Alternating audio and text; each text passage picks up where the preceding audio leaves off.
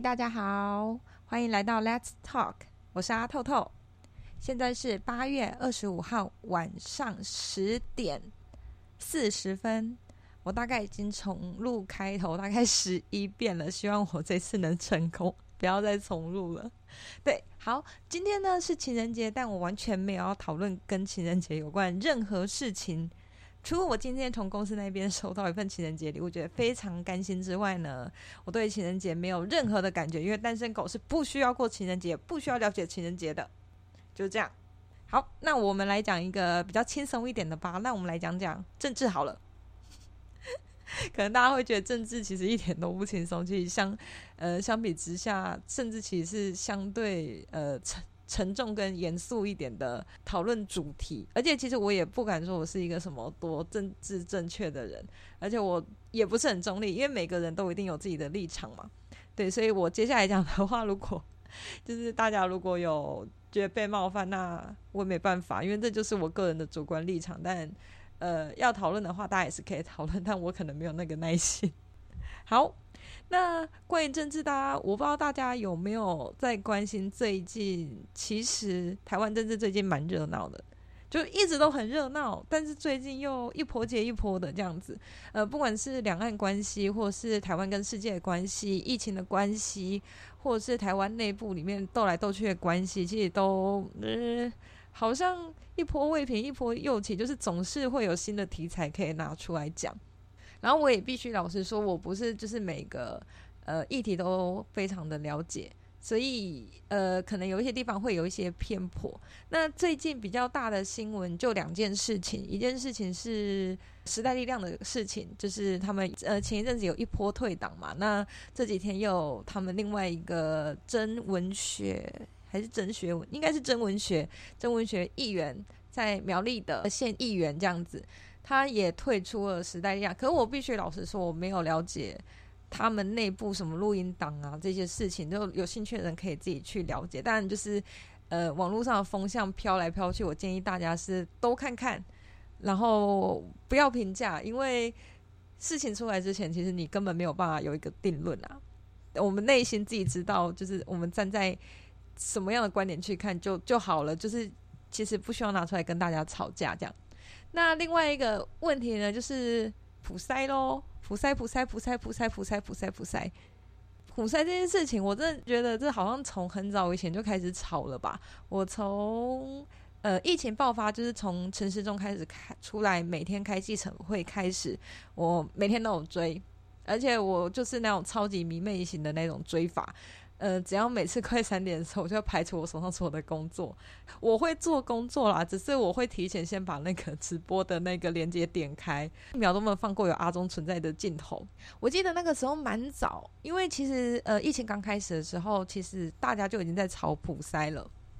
就到底要不要普筛这件事情，其实呃那时候也是闹得沸沸扬扬。然后我记得我有点忘记什么时候，但我记得应该是就是疫情爆发一两个月之后，或是更近一点，就是呃，我其实有点没有时间观念。但是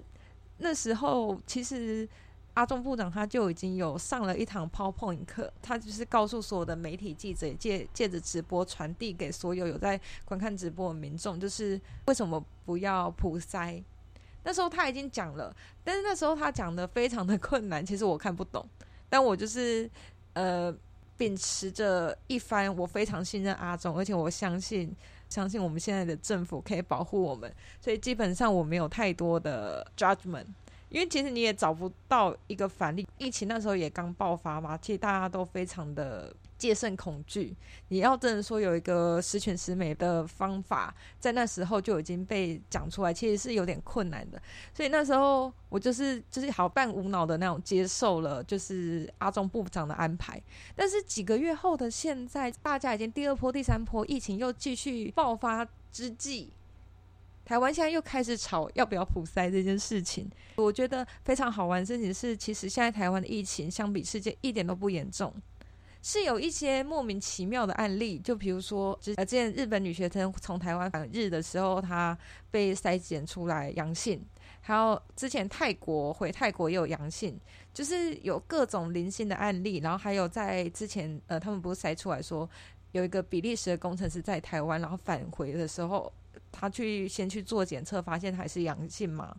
呃，不是阳性，就是他有那个抗体。那这些事情，就是每发生、每爆出来一件事情，就是台湾社会就会有另外一股风声，就开始说要普筛。普筛到底适不适用于台湾呢？因为其实呃，有有普筛的国家其实也是有好几个啦。那比呃比较著名的就是冰岛有在普筛，然后美国也算美国算普筛嘛，就是你来我都筛这样子。可是因为他们人数真的是已经太爆量了，所以呃，其实他们并没有什么，他们普筛其实没有什么效果嘛。然后再来就是日本。日本好像也是也是呃使用普筛，然后最近的德国他们也实行了普筛两个礼拜，就是入境普筛这样子啊。因为我这个东西剪出来之后，可能又过几天了。其实那时候大家应该就是都非常了解有这件事情，就是德国其实他才普筛两个礼拜，然后就宣告说哦不行不行，他的检验能量用完了，所以他们可能要终止这件事情。而且呃德国这几天又爆发了更严重的单日新高的那种。感染案例，对，那我我后来前阵子阿中他又有在开一个又开记者会，在讲普筛这件事情。那我查了一些资料，目前台湾就是入境之后只要有症状就要筛检，没有症状就是居家检疫，就是要隔离十四天。然后你十四天隔离出来之后，你还需要就是搭配七天的自主管理，也就是说总共呢是二十一天。那因为这个病毒就是它的。呃，传染力最高、最强的时候是三到五天的时候，所以你如果就是没有症状的，你回到呃你在居家检疫的这几天，你在它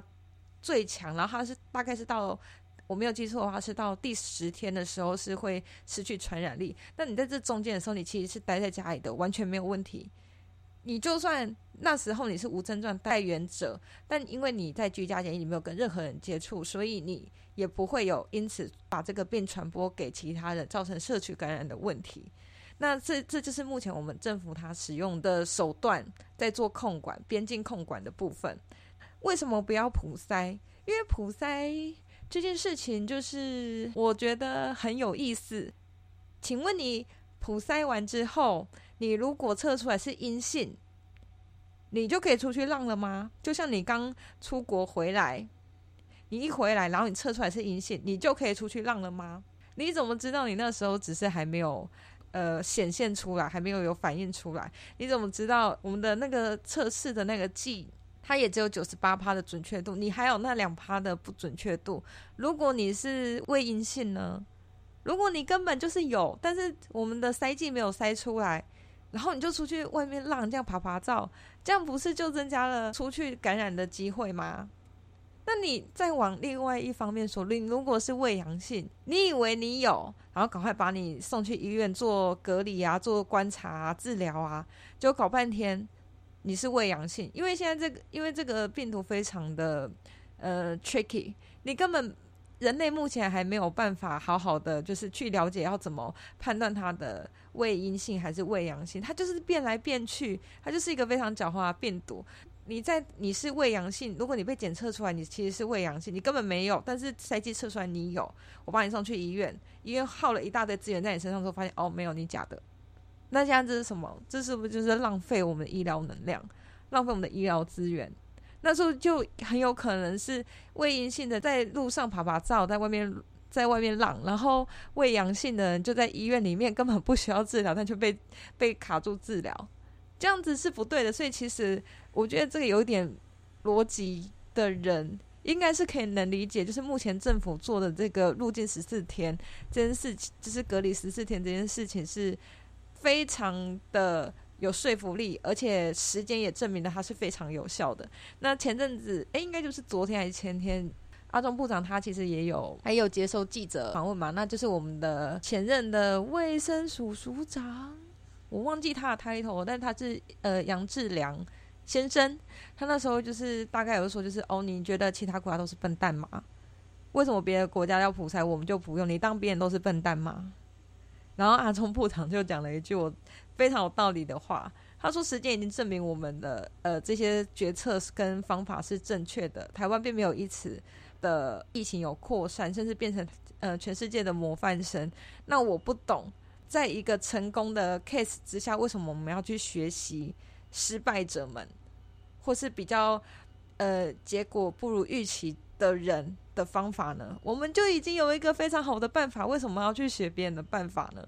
所以我觉得这一方面，我觉得大家其实也可以。我真的觉得这边需要抛开一些政治的立场去想这件事情，因为其实我觉得这就是一件很科学的事情啊。虽然我没有什么资格 谈论科学，但我觉得这是非常符合逻辑的啊。你并没有，他并没有什么谬误的地方，可以让你可以去让你从中去举出反例来这样子。而且我在网络上也有看到一个网友，他们说的很好啊。他们说普筛呢跟验孕一样啦，你要避免怀孕的话，你到底是要因为验孕这件事情，还是用保险套这件事情才能让你避免怀孕？你不会因为你用了验孕棒之后，你不你没有你没有中奖，然后你就觉得你就觉得你 OK 啦，对不对？真正避免不小心中奖的方法，应该是戴保险套吧？就像我们的疫情，真正不要让你中奖，应该是戴口罩、勤洗手，还有居家隔离十四天吧。就是把最危险的事情压制在那十四天里面，降低它的病毒扩散的那个几率。在，就算在路上爬爬爬爬走，它也已经没有什么传染力了，应该是这样吧？就是你个人有抵抗力，然后你也不会传染给别人。这其实是最目前最我觉得没有什么好说的，就是这样子，三秒钟就放弃想要说服别人。好啦，所以呢，我觉得呢，一直吵普筛、普筛、普筛、普筛、普筛这件事情，有种不去想想普渡啊？你先想好要拜什么吧，先先想好跟妈妈讲说要吃什么吧，先去提前选购了吧，不要再管这些事情了。而且我前我因为我其实疫情台湾疫情好转之后，其实我就没有天天追阿中了啦，所以我就是常常一回过神来才发现哇，全世界已经两千三百万人已经中奖了。然后呃有一些朋友还住在国外，所以有时候会呃聊聊天，才发现哦，其实。他们已经在家也不知道被关多久了，已经关到就是已经很心死了。连呃，我有个德国朋友，他现在银行上班，那他们现在就是轮流的，一轮流一班一班的去上班，这样子，一半的人在家里工作，一半的人去银行上班，然后每两个礼拜就是换一次。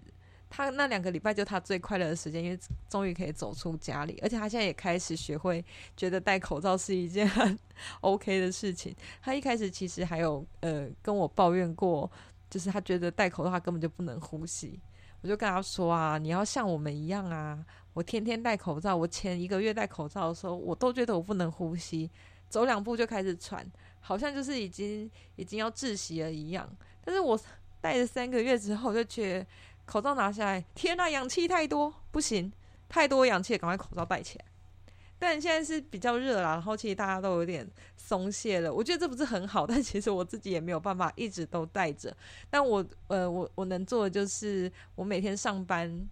我一到办公室，我就会先跑去洗手，然后我回家第一件事情，我都就是出了门把之后什么都不摸，我就会跑去，我也会跑去洗手，然后我每天都会消毒，就是。一进房门就是洗完手，第一件事情就是会先用消毒水先消毒我的手机，因为它就是最脏的东西嘛。然后再衣服就会全部换掉，不会把外面的衣服留在家里晃来晃去的，一定都拿去洗啊！我觉得就是我就是因为我没有戴口罩，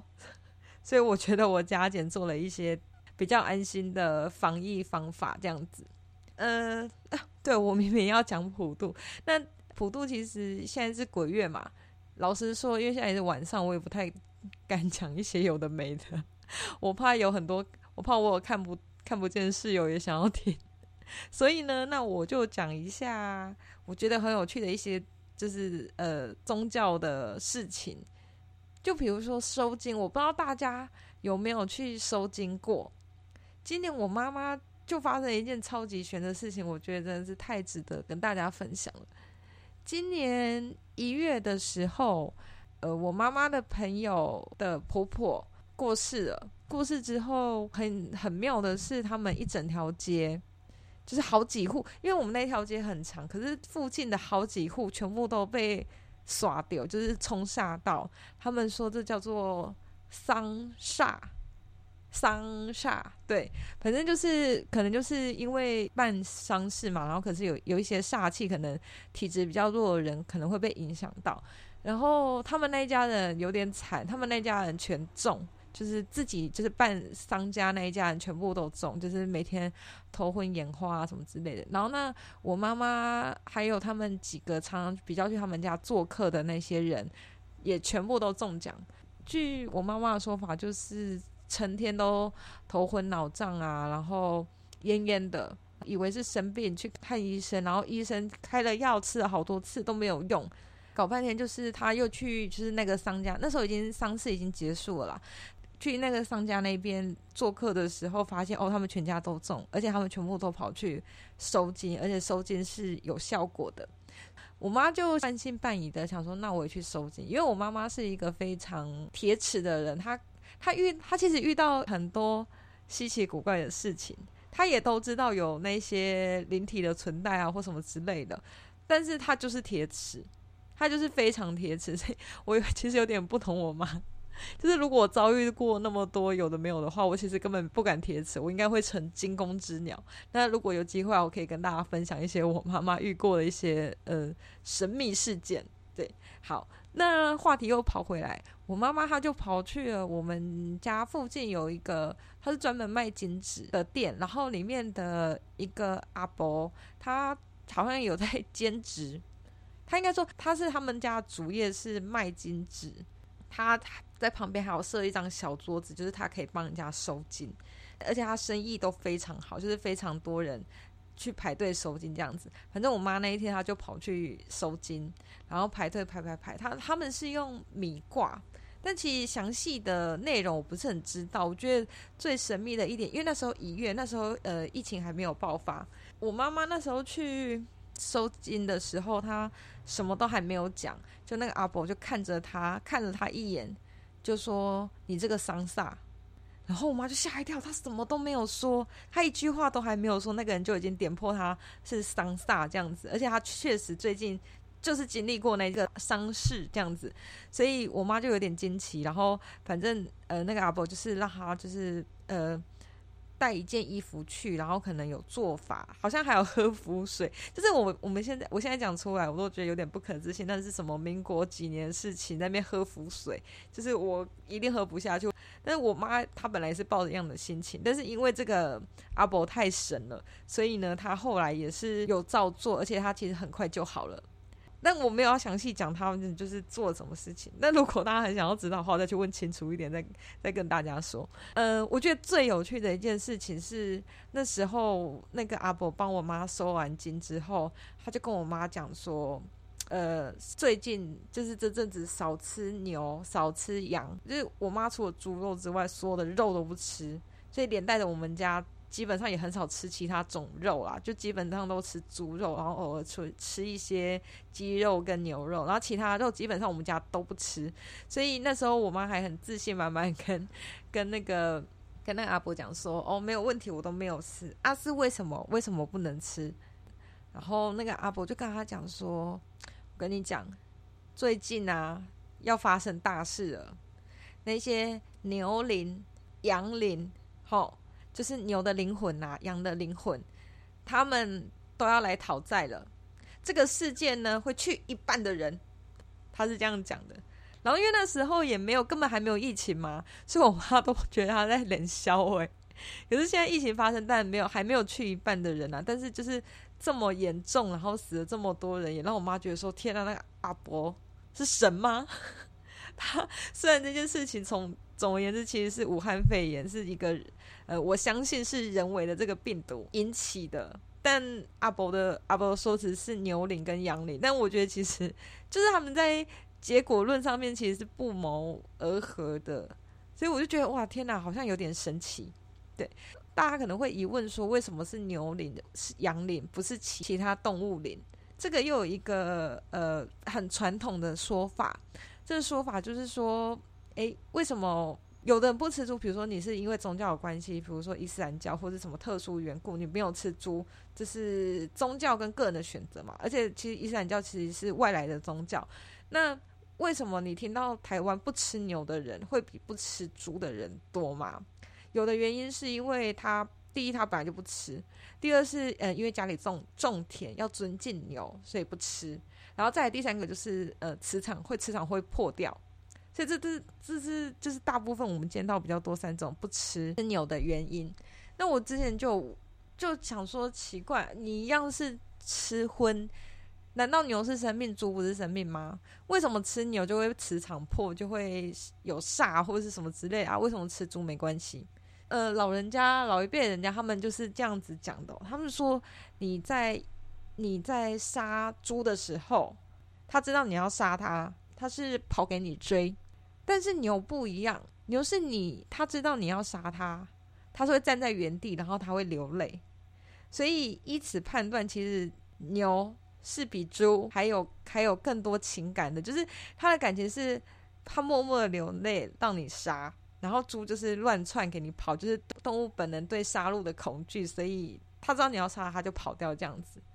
但我觉得其实是猪比较聪明啊，就是以我的，就是以老人家的观点，是我刚刚说的那样子嘛。但以我的观点，我就觉得，你觉得都很聪明，只是猪它是比较比较像比较像个正常的反应，就是你因为害怕被杀掉，你会跑走。可能牛就是太任劳任怨了。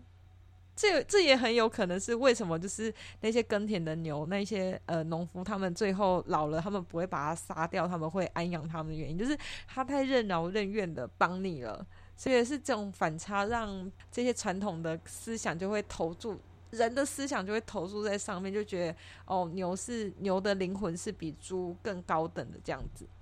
但我觉得有很大原因，是因为因为台湾人非常爱吃猪肉嘛，台湾人的猪肉消耗量是最高的，就是比起其他肉来讲，所以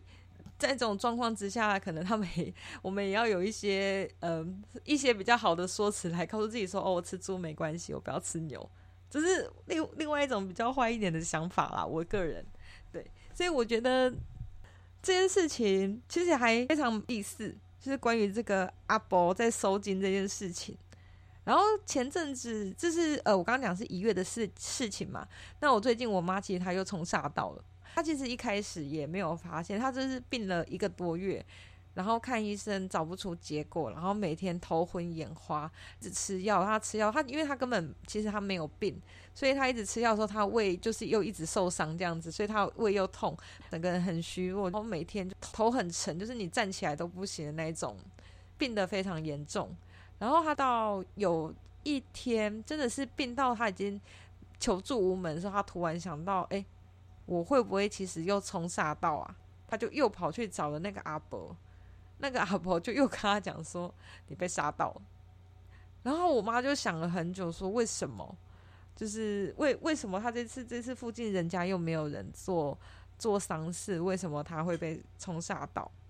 他后来才灵机一动，他突然想到，就是突然会过意来，就想到说，哦，因为他有一阵子，因为他都会回我阿妈家去照顾我阿妈，他骑摩托车，然后他说，呃，那附近有 T 字路口，然后刚好正冲就是那有一家人在做丧事，然后他骑摩托车在那边，然后呃一次两次，然后每次都经过，因为他要等红绿灯嘛，所以他就会正对着那个丧家，这两次他都没想什么，第三次、四次之后，他就突然想说，哦，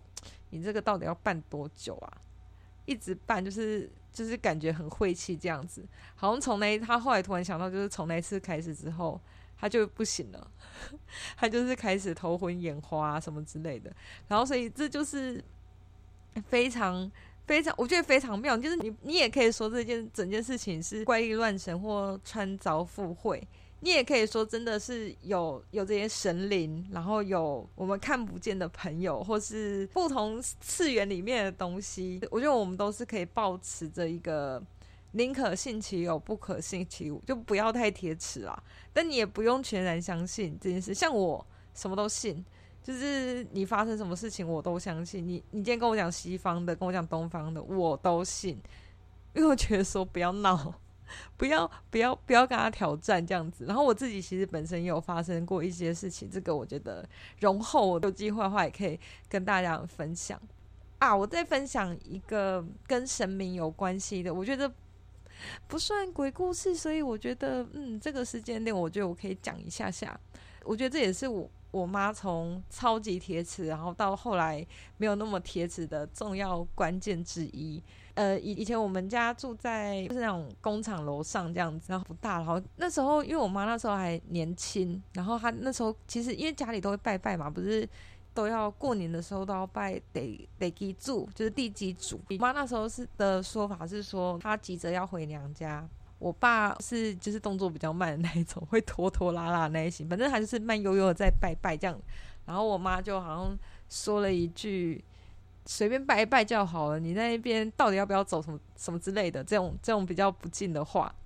接下来麻烦的事情就发生了。但这个是他后来才意会到跟地基主有关系啦。他一开始就是过年完之后，他就开始一直生病，就是像我前面讲那些，其实症状都差不多，就是头昏脑胀、无法思考，然后你看医生看不出个所以然来，然后莫名其妙的一直发烧。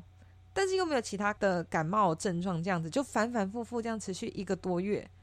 然后他说，他中间其实还常常有感受到有一个小朋友在捉弄他。